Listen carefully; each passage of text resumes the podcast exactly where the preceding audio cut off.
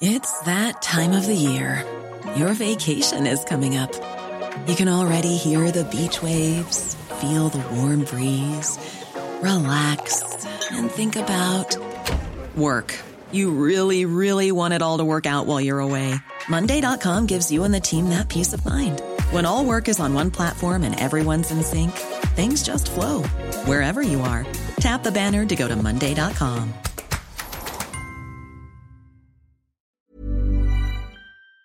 Ferrari, vous recevez ce matin Sébastien Chenu. Bonjour Sébastien Chenu. Bonjour madame. Bienvenue dans la matinale de CNews. On va parler de Marine Le Pen. Elle a fait hier sa rentrée à Hénin-Beaumont. Elle a promis d'imposer de gré ou de force l'actuelle crise de l'énergie au programme du Parlement. C'est-à-dire, ça veut dire quoi de gré ou de force? Comment on peut Eh bien, ça veut dire que même si Emmanuel Macron n'a pas envie euh, qu'on rediscute des priorités euh, nécessaires pour euh, soulager les Français de cette crise du pouvoir d'achat, de cette inflation, eh bien, les députés du Rassemblement national vont mettre ce sujet au cœur du débat à la rentrée d'octobre je dis à la rentrée d'octobre parce que nous avons demandé à pouvoir siéger en septembre, mais visiblement, euh, Emmanuel Macron n'a pas très envie de retrouver les députés du Rassemblement national euh, dès ce mois de septembre. Des députés qui ont voté la loi pouvoir d'achat cet été, donc qui ont, lui donné un blanc-seing sur le pouvoir d'achat. Pas un blanc-seing, qui ont démontré que là où on pouvait récupérer quelque chose pour les Français, là où on pouvait aller chercher du pouvoir d'achat ou des mesures qui pouvaient soulager les Français, eh bien nous y allons. Mais il faut aller plus loin. Parce qu'on a quand même le sentiment de payer les erreurs de ces gouvernements, celui d'Emmanuel Macron en particulier,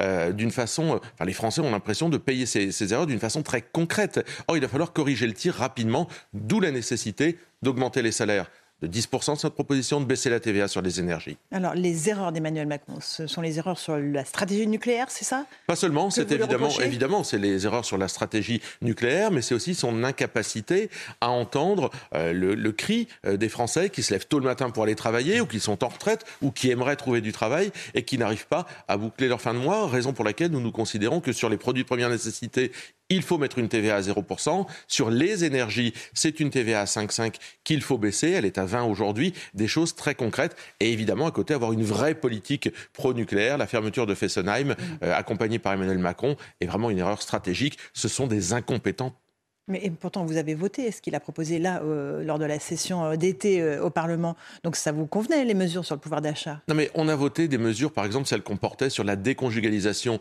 de l'allocation adulte handicapé. On l'a voté, c'était dans notre programme, on n'allait pas voter contre. On vote ce qui peut permettre aux Français d'avoir des bouffées d'oxygène, mais on veut aller plus loin. C'est pour ça que Marine Le Pen dit on va remettre ces sujets-là au cœur des débats. Or, on voit bien qu'Emmanuel Macron a plutôt envie de s'échapper de ces débats. Alors, sur le nucléaire, vous dites qu'Emmanuel Macron a eu une stratégie un tout petit peu erratique il a dans un premier temps voulu fermer les réacteurs, dont Fessenheim. Il a dans un deuxième temps annoncé la relance de ce plan. Marine Le Pen elle-même, euh, en, 2014, 2011, euh, après euh, l'alerte de Fukushima, Pareil, elle doutait, elle disait c'est une énergie dangereuse, on peut évoluer au fil des années. Mais elle disait que c'était une énergie euh, qui, comportait des qui, comportait des dangers. Résultat, euh, elle a proposé ce qu'on appelle un mix énergétique, c'est-à-dire du nucléaire, mais aussi le développement de l'hydrogène. Chez Emmanuel Macron, ni l'un ni l'autre. Politique nucléaire, rien, nul, zéro, euh, complètement en zigzag. Quant à l'hydrogène, on attend toujours. Donc nous, nous savons exactement où nous allons, et nous disons à Emmanuel Macron qu'il fait, à cause de sa politique, à cause de ses zigzags permanents,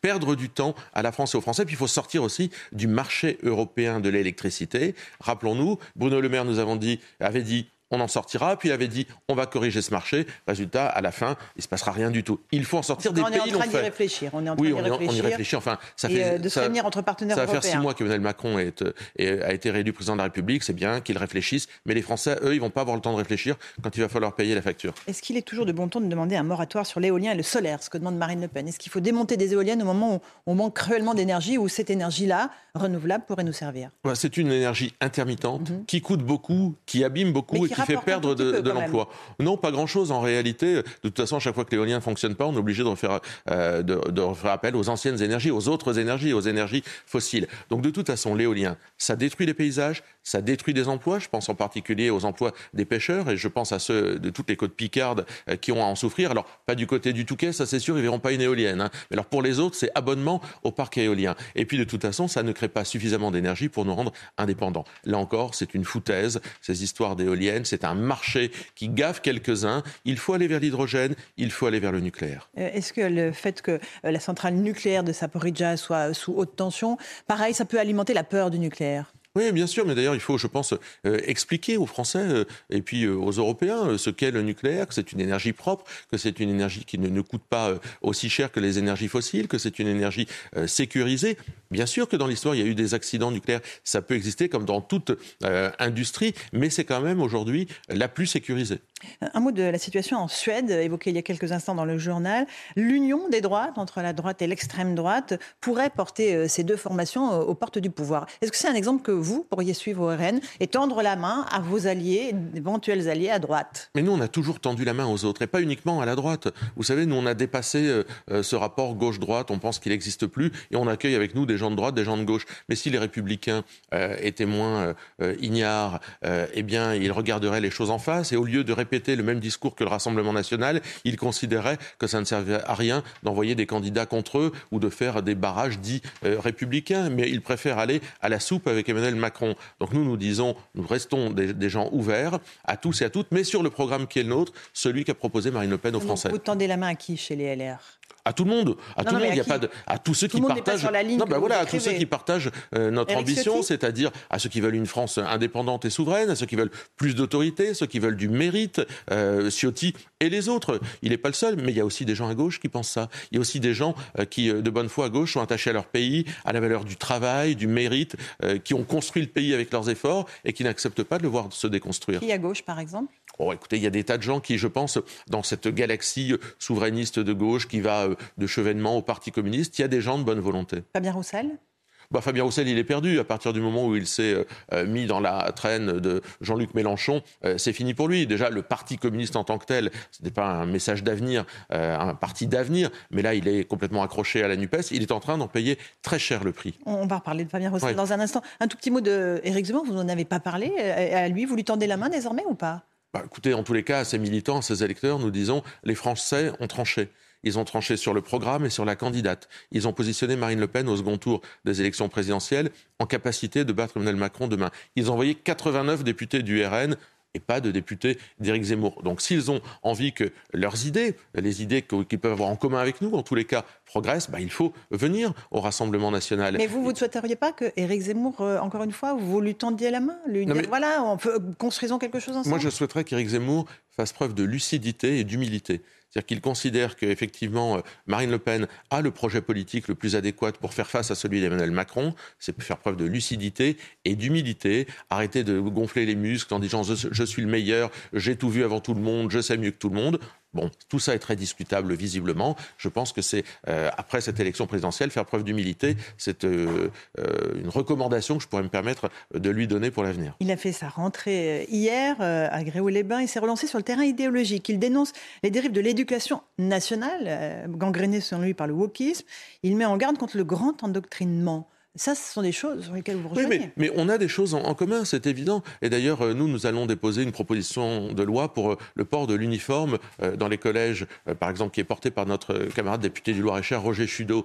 Bien entendu que l'éducation nationale fait partie de ces socles qui ont été extrêmement déstabilisés et qui, aujourd'hui, dont on paye aujourd'hui les conséquences. Bien entendu qu'il y a des choses en commun. Puis il y a des choses qui nous différencient. Nous, on a, je crois, une très forte conscience sociale.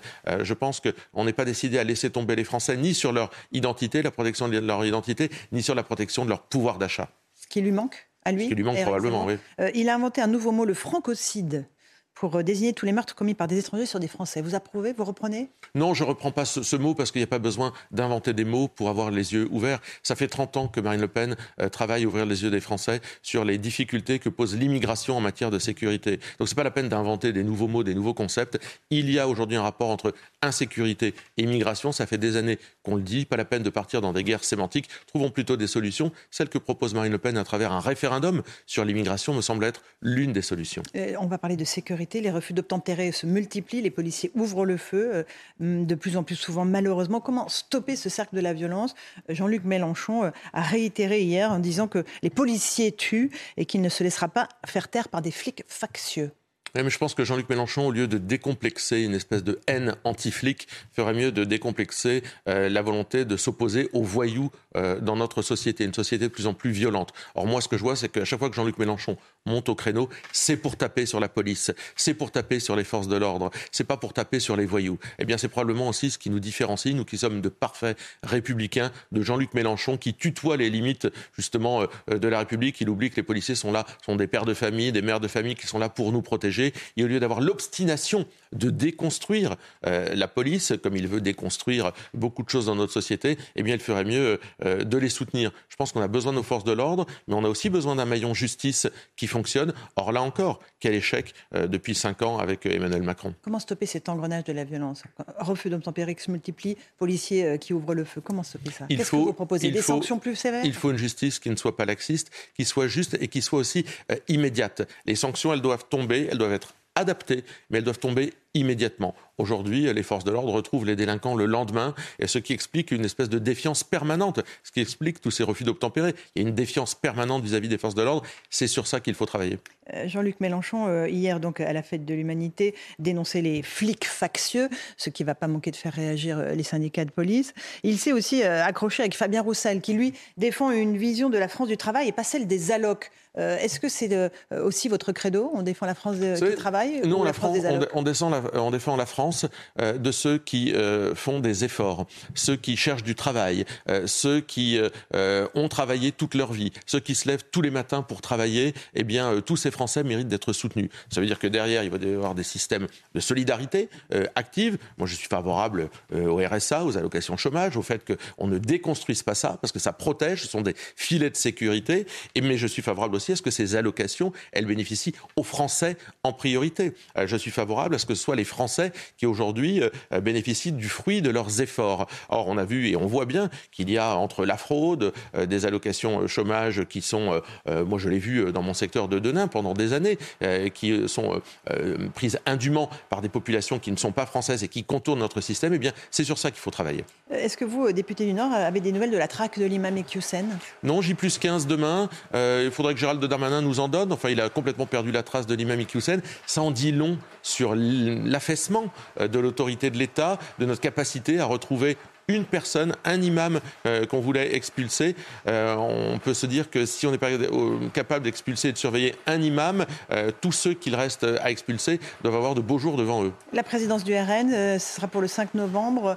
Euh, vous avez une préférence, je sais, entre les deux euh, candidats, mais le but, c'est quoi en fait? C'est de former les, les, cadres, les, nouveaux cadres du RN Ce sera la mission du futur président? Oui, le, but, c'est d'avoir euh, un parti en ordre de marche pour gagner les élections présidentielles. Vous savez, nous, on ne se cache pas derrière notre petit doigt, on veut accéder aux responsabilités, on veut devenir cette force qui permet de faire changer la vie des Français, de rendre aux Français leur argent et leur pays. Pour ça, il faut des militants formés, il faut des élus formés. C'est pas le cas aujourd'hui? Bah, c'est jamais suffisamment le cas. Euh, il faut qu'on soit plus nombreux, plus formés. Et je crois qu'avec les 89 députés du Rassemblement national, on a déjà démontré que Marine Le Pen était entourée de gens de qualité. Jean-Marie Le Pen, Jean-Marie Le Pen estime que les élus RN sont trop effacés qu'ils n'en font pas assez à l'Assemblée nationale Peut-être parce qu'ils sont mal formés? Non, peut-être aussi parce que euh, à l'Assemblée nationale, enfin Emmanuel Macron n'a pas souhaité faire siéger euh, l'Assemblée nationale euh, en, en, septembre, donc on n'a pas eu l'occasion de les entendre. Mais je préfère des députés Rassemblement national qui interviennent sur le pouvoir d'achat que pour des querelles sur le barbecue ou des querelles contre les forces de l'ordre. Ça, sur ça, on entend les députés d'extrême gauche. Il ferait mieux de la fermer un peu. Un tout petit peu de la corrida. Le député France Insoumise, Émeric Caron, a déposé une proposition de loi pour faire abolir la corrida en France.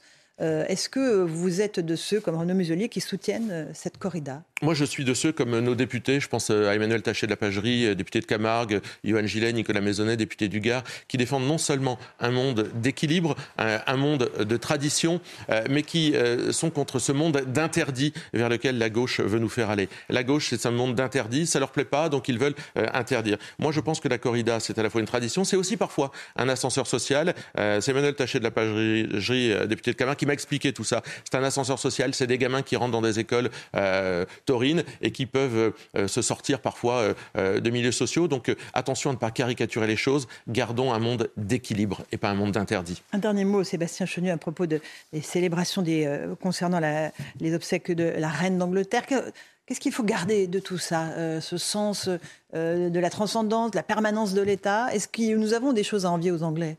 Oh, nous, avions, nous avons probablement des choses à envier aux Anglais quand on regarde le parcours de, de, la reine Elisabeth, qui est impressionnant, parcours de stabilité, là aussi, c'est l'éloge de, vous l'avez dit, de la permanence et un certain nombre de valeurs de stabilité qui ont uni le peuple britannique. Moi, je suis un vrai républicain, je ne cherche pas un roi ou une reine. Je sais que bien souvent, les Français gardent un petit côté attaché à une espèce de, de monarchie présidentielle, mais je pense qu'effectivement, c'est un beau moment qu'on voit en Grande-Bretagne, chez nos voisins, qui restent aussi, en dépit de beaucoup de différents, nos alliés. Merci beaucoup Sébastien Chenu d'être venu ce matin dans la matinale.